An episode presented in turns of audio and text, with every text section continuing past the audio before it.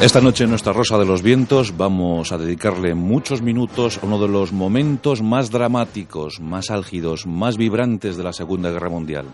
En el momento en el que todo empezó a terminar, el principio del fin para los ejércitos alemanes. Es el momento de Stalingrado, la gran batalla, en la que se vieron involucrados más de dos millones de hombres y más de un millón de esos dos millones quedaron tendidos para siempre en el campo de batalla. Es el momento más duro, sin duda alguna, donde los hombres fueron más exigentes y donde la historia fue más exigente. Fue la batalla cruel de Stalingrado, donde dos ególatras se enfrentaron buscando la causa definitiva, buscando la victoria definitiva. No sé si lo sabían sus hombres. La Segunda Guerra Mundial es sin duda alguna la guerra más terrible de la historia. Muchos millones de muertos. Es difícil todavía hoy calcular los millones de muertos que causó la Segunda Guerra Mundial. Si vemos las cifras oficiales, podemos observar cómo en el continente europeo fueron víctimas casi 40 millones de personas, 39 millones 700 mil de un bando y de otro, mientras que en el extremo oriente, en el Pacífico, fueron víctimas más de 15 millones 600 mil. Bien es cierto que buena parte de estas víctimas la pusieron tan solo dos países, Rusia y China. Pero en el continente europeo la guerra fue extrema, la guerra fue atroz, además con ese condicionante también, con ese punto del exterminio del pueblo judío, donde murieron casi 6 millones de seres humanos. Una guerra que se prolongó a lo largo de cinco años y ocho meses, desde el 1 de septiembre de 1939 hasta el 7-8 de mayo de 1945 en el continente europeo y que se prolongaría un poquito más todavía en el Pacífico,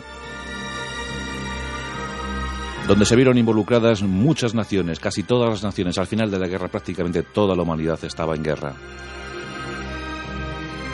Y que el arranque de esa guerra en el continente europeo fue espectacular para los ejércitos del Tercer Reich la invasión de Polonia, la guerra relámpago en Francia y al fin la operación Barbarroja. En junio de 1941, Hitler mira definitivamente hacia el este, hacia el que él considera su principal y máximo enemigo. Ya no bastaba el pacto de acero, había que derrotar completamente a Stalin. Y Stalin, aunque fue pillado por sorpresa en principio, esperaba tranquilamente, pacientemente los ejércitos del Reich avanzaron de forma implacable, hasta que se toparon con el peor de los generales, el general invierno. En ese primer año de confrontación en el frente del Este, también el tributo fue altísimo para los ejércitos del Tercer Reich. Más de un millón de hombres cayeron en ese primer año. Aún así, Hitler estaba determinado a seguir arrasando. Y se prepara la segunda gran ofensiva, que daría comienzo en junio de 1942. Grandes masas de ejércitos se mueven hacia el este. Había tres objetivos muy claros en esa ofensiva del 42. En el extremo norte había que seguir perseverando en la toma de Leningrado. Se desplazaban grandes cantidades de material, artillería de todos los calibres, muchos hombres para el cerco de Leningrado. Al frente central se le exigía simplemente que se mantuviera, que aguantara firme las posiciones, pero en el sur había dos secretas ambiciones. Por un lado, llegar al mar Caspio y a los campos petrolíferos del Cáucaso. Y también otra secreta ambición, Stalingrado, en la ribera del Volga. Una ciudad industrial, una ciudad hermosa, bien planteada, de casi medio millón de habitantes, una ciudad limpia, resplandeciente, y que suministraba desde ese río Volga 30.000 toneladas de material hacia Moscú. Como os digo, era un momento de gran exigencia. Hitler estaba determinado a tomar la ciudad que llevaba el nombre del dictador ruso. El sexto ejército se moviliza hacia Stalingrado. Llegamos a agosto de 1942. Mientras que un grupo de ejércitos se dirige hacia el Cáucaso, el coronel general Friedrich von Paulus y su sexto ejército se acercan a las estribaciones de Stalingrado. Los rusos en principio son pillados por sorpresa. Von Paulus es consciente que necesita mucho material para tomar Stalingrado. Hodge, con su cuarto ejército Panzer, está dirigiéndose hacia el Cáucaso y tiene que volver para echar un cable a Von Paulus. Pero al final esa toma de contacto se produce demasiado tarde y los rusos se habían fortificado ya en Stalingrado y esperaban, aguardaban a que llegara el enemigo. Agosto de 1942. Comienzan los bombardeos sobre Stalingrado. La Luftflotte número 4 empieza a lanzar sus bombas sobre Stalingrado. Los Heinkel se emplean a fondo. Los Stuka lanzan su carga mortífera. Los Stuka eran los célebres, los celebérrimos cazabombarderos en picado, aquellos que se curtieron en los campos de batalla españoles. Las bombas caían sin cesar. Fue un tributo larguísimo para la población civil de Stalingrado porque en esos combates preliminares, en esos bombardeos preliminares, cayeron 40.000 civiles. Pero ocurrió un hecho. Los soviéticos estaban determinados a resistir. Stalin dio la orden. Ni un solo paso atrás. El 62 ejército soviético iba a ser el cebo. Stalingrado se iba a convertir en la gran trampa para el sexto ejército alemán. Vasily Chuikov, el gran general del 62 ejército, tenía que aguantar. Esa era su misión. Georgi Zukov, desde el exterior, tenía que preparar la gran ofensiva. Y ya todos sabéis cómo preparaba las ofensivas Georgi Zukov. Una acumulación ingente de material y hombres hasta que tuviera la superioridad numérica necesaria para arrasar al enemigo. Los alemanes combatían ya en los primeros barrios de Stalingrado. Aquellos bombardeos alemanes habían conseguido algo curioso, y es que todos los edificios derruidos de Stalingrado se habían convertido en fortines, en posiciones extraordinarias erizadas hasta arriba, artilladas hasta arriba, donde los defensores se movían a su antojo. Y los combates fueron despiadados. Los flancos del sexto ejército alemán eran unos flancos débiles. En esta campaña, Hitler había involucrado también a los rumanos, a los húngaros y a los italianos, y también a algunas tropas austriacas pero sobre todo los flancos estaban a cargo de los rumanos. Y esos ejércitos no estaban lo suficientemente pertrechados, ni preparados, ni siquiera motivados para aguantar las embestidas de los soviéticos. Aún así, von Paulus siguió atacando. Los soviéticos cedían terreno, no tenían suficientes hombres para aguantar. Los combates eran encarnizados y exigían un gran número de bajas. Y aquí entra en juego uno de esos factores, uno de esos factores que la historia pone al servicio de algunos. Y el gran aliado de los soviéticos fue el Volga, una vez más, el Volga. Aquella vía fluvial que pondría en contacto Stalingrado con Moscú, aquella vía fluvial, aquel río anchísimo, se convirtió en el gran aliado de los defensores soviéticos. Por las noches, un número increíble de transbordadores, pequeñas embarcaciones, surcaban el río y aprovisionaban a los defensores soviéticos. Eso sí, muchos de esos transbordadores, muchas de esas naves eran hundidas por los alemanes. El trasiego era el siguiente. Cuando llegaba la noche, todos los transbordadores, todas las naves aprovisionaban de material, de defensores nuevos, soldados eh, bien preparados que llegaban a la ciudad. Y en el viaje de vuelta se retiraban con los heridos. Y en ese momento es cuando se producía mayor número de bajas entre los hombres que servían a los transbordadores y a esas naves. Aún así, los soviéticos aguantaban. Vasily Chukov estaba con su mando, con su cuadro de mandos, en un acantilado del río Volga. Desde allí operaban los organillos de Stalin, aquellos celebérrimos cohetes Katyuska que asolaban a las tropas alemanas. El intercambio de artillería era tremendo. Los Panzer tampoco podían operar muy bien en aquellos primeros barrios de Stalingrado. Y los combates se suceden. En septiembre de 1942, el 4 de octubre de 1942 llega el combate más fiero en Stalingrado. Los hombres de Von Paulus se acercan a lo que fue una antigua fábrica de tractores. La defensa de esta fábrica es encarnizada. Centenares de hombres mueren en el empeño. Aquí también fueron determinantes las tropas de asalto alemanas, muy cualificadas, muy bien preparadas, pero con un altísimo número de bajas. Un batallón de asalto alemán podía costar unos 400-500 hombres. Queda constatado que en la batalla de Stalingrado, en cualquiera de estos asaltos, uno de esos batallones se veía mermado en un 85%. Haceros una idea. El soldado de asalto alemán era un soldado muy bien entrenado, muchos de ellos venían de la guerra del norte de África. Eran buenos eh, disparando, eran buenos lanzando granadas, asaltando los objetivos, destrichando los nidos de ametralladoras. En octubre son los momentos cruciales de la batalla. El sexto ejército entra en numerosos barrios de Stalingrado. Parece que la defensa soviética empieza a ceder. El 18 de noviembre de 1942 llega el momento de máxima expansión para las tropas alemanas. Pero el 19 de noviembre se produce la gran noticia. Georgi Zhukov ya tiene muy bien aprovisionado su ejército y lanza una terrible contraofensiva. Es el momento de contraatacar. Ha llegado el momento también para el frío. A partir de entonces los soldados alemanes que no tenían el equipo adecuado para aguantar el invierno soportarían temperaturas de menos de 30 grados bajo cero. El general Ruskoy lanza su ataque sobre el flanco rumano.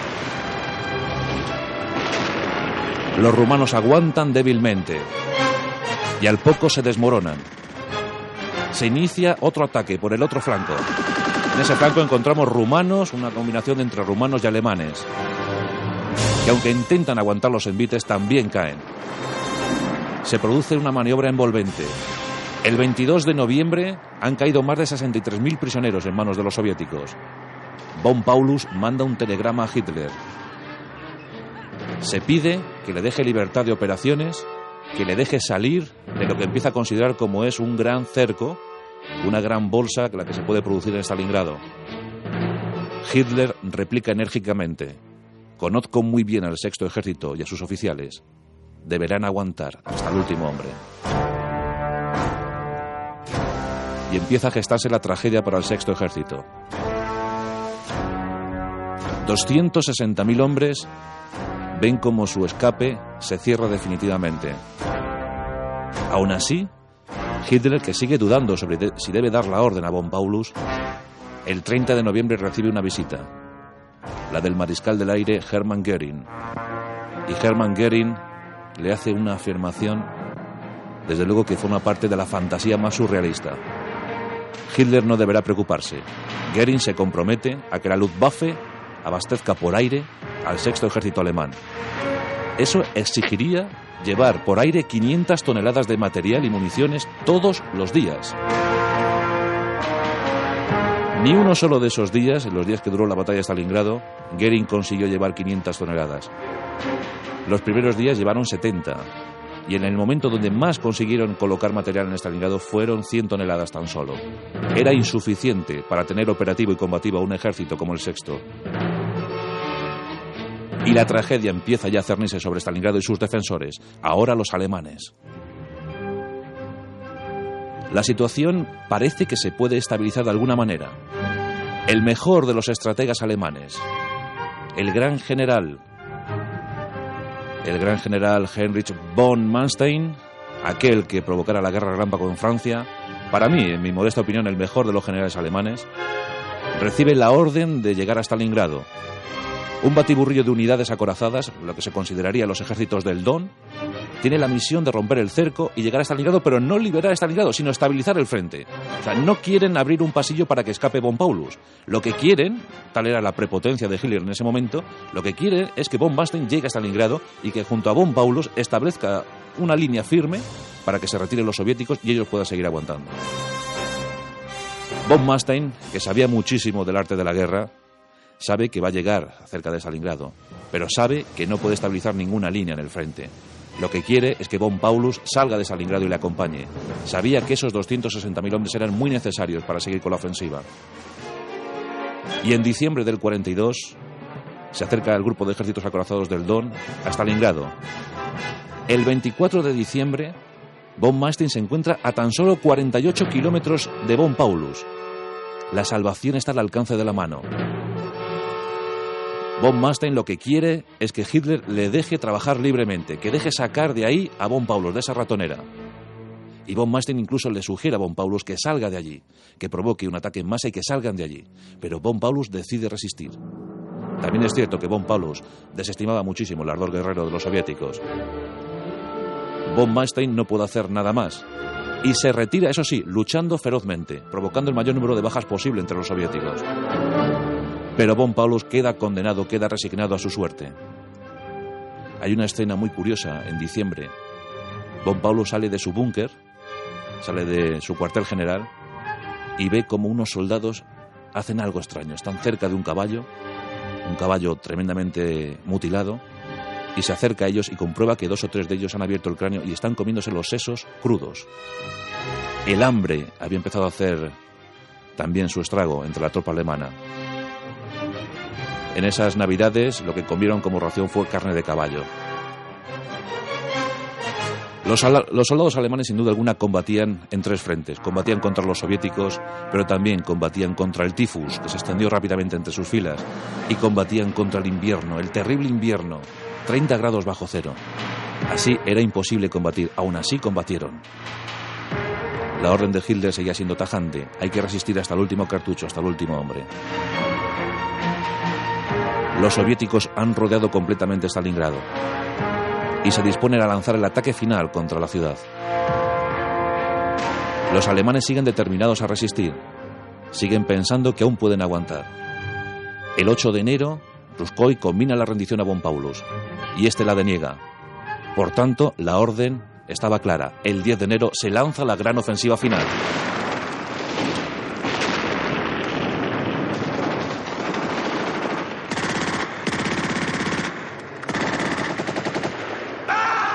Muertos por doquier. Los alemanes aguantan. Los soviéticos, a costa de gran número de bajas, consiguen internarse en alguno de los barrios de la ciudad. Zhukov, Zukov, Stalin están muy confiados en la victoria. Y esa victoria se iba acercando poco a poco. Los alemanes se quedaban sin municiones. La Luftflotte se quedaba sin efectivos. Los aviones alemanes eran derribados continuamente. En el cerco a Stalingrado, 500 aviones de transporte alemanes fueron derribados. 500. Y por fin, el 25 de enero de 1942, los soviéticos toman el último aeródromo alemán. Es el último vuelo que sale de Stalingrado. Era el fin para el sexto ejército alemán. Aún así, el 30 de enero, Hitler, conocedor sabedor de que jamás ningún mariscal alemán se había rendido. Le da ese honor, ese dudoso honor, a von Paulus. Le nombra, le eleva a la categoría de mariscal de campo. Es el 30 de enero de 1942. El 31 de enero de 1942, von Paulus, desde, desde su cuartel general, desde su búnker, manda el último mensaje. Estamos destruyendo todo el material posible Escuchamos los tiros en la puerta de nuestro cuartel general. Es el fin. En ese momento, la situación de los defensores de Stalingrado era muy desesperada. Se habían quedado reducidos a dos bolsas de resistencia. En esa primera bolsa que había caído el 31 de enero estaba Von Paulus, que se entregó curiosamente vivo. No se suicidó como pensaba Hitler.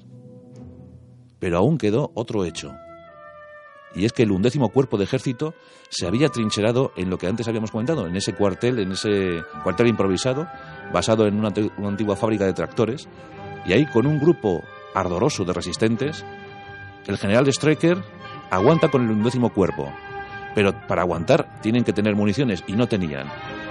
Aguantan los envites soviéticos de una manera casi casi febril.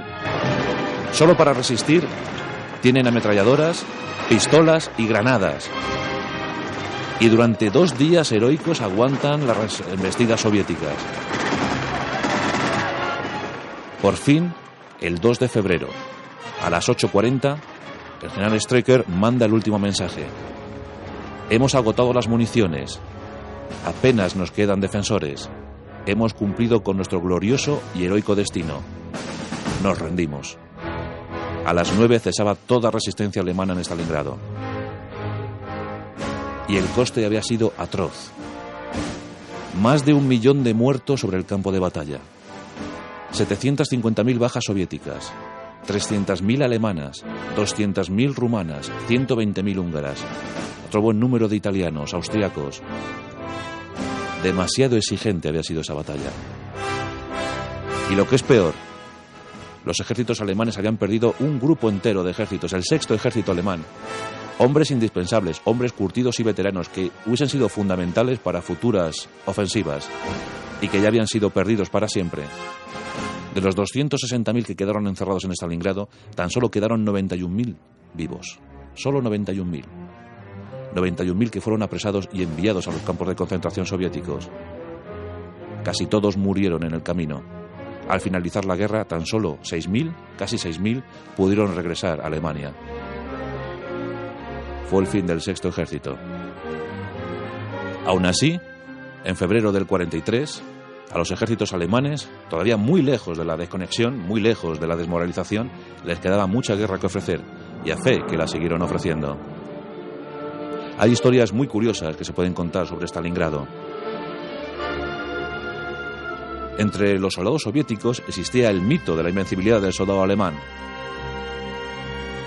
Lo que tenían los rusos era estupendos francotiradores. Y esos francotiradores en Stalingrado se batieron perfectamente. Estaban en su terreno de operaciones perfecto. Derribaban muchos soldados alemanes. Decían también, en, eso se decía entre las tropas alemanas, que los fusiles, las ametralladoras de los soviéticos eran infinitamente superiores a las de los alemanes. Y los alemanes quisieron dar un golpe de efecto. Esta es una historia muy curiosa que os voy a contar. Quisieron enviar a un francotirador, al mejor francotirador de Alemania. Se llamaba Heinz Torwall. Era jefe de la escuela de francotiradores alemanes. En un vuelo de estos de la Luftwaffe, lo acercaron al cerco de Stalingrado. Y él empezó también a operar y también a causar bajas entre los soviéticos. Pero llegó uno de esos extraños duelos que se producen en las guerras. En medio de tanta batalla, de tanta muerte, tanta masacre, hubo un duelo entre dos hombres. El mejor de los francotiradores soviéticos contra el mejor de los francotiradores alemanes. Y llegaron a tierra de nadie y los dos se cruzaron. Era el destino de los dos. Estamos en una noche fría. Ernst Torwell se sitúa detrás de un listón de hierro, en medio de unos escombros, y empieza a disparar contra lo que él considera un francotirador. Y efectivamente lo era. El francotirador ruso se percata del asunto. Este tenía un soldado de apoyo. Y los dos están intercambiando disparos durante un buen rato, pero eran demasiado buenos. Debía entrar en liza un ardiz, y ese ardiz se le ocurre al ruso. Ordena a su soldado de apoyo que eleve mínimamente su casco. El soldado ruso lo eleva. Torwell observa cómo se eleva ese casco y cae en la trampa. Dispara contra, contra el casco. En ese momento Torwell eleva mínimamente la mirada sobre su listón de hierro. Imaginad la situación. Elevar la mirada significa que entre el casco que cubría la cabeza de Torwell y los ojos, pues simplemente pues era una, unos centímetros, 6, 7 centímetros.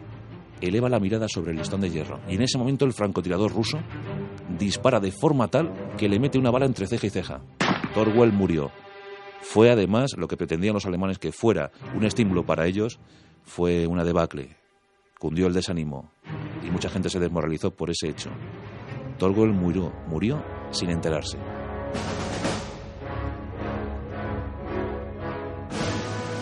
Stalingrado fue una batalla terrible. Y en esos momentos, además, la situación era muy terrible también para el Tercer Reich. No olvidemos que en noviembre de 1942, en los momentos cruciales de la batalla de Stalingrado, estaba cayendo el Alamein. Estaba cayendo el Alamein y Rommel se las veía muy duras en el norte de África. Y también comenzaban los desembarcos aliados en el norte de África, en Casablanca. Así que la situación era muy conflictiva y ya en febrero del 43 todo, casi casi todo, empezaba a darse por perdido. La Segunda Guerra Mundial, 55 millones de muertos, el momento más duro para la historia, sin duda alguna. Cuando cae Stalingrado con esos 91.000 defensores se van 24 generales rumanos y alemanes, 24 generales apresados por los soviéticos. Fue un gran éxito para ellos. Stalin brindó. Y otro dato curioso, Jorge VI, el rey inglés, ordenó que se construyera, que se fabricara una espada de acero pulido. Esta espada se la entregó a Stalin en la conferencia de Yalta, la espada del honor de Stalingrado. Se la dio para conmemorar aquel evento, aquel acontecimiento. Stalin levantó la espada muy ufano, muy feliz. Claro, en ese momento no se acordaba de sus 750.000 bajas. Había conseguido también su objetivo, y era que su ciudad, la que llevaba su nombre, se mantuviera en el, en el lado soviético. Así que está la historia, la terrible historia de Stalingrado. Y ojalá que jamás volvamos a tener unos días como los que asolaron aquella ciudad en las riberas del Volga.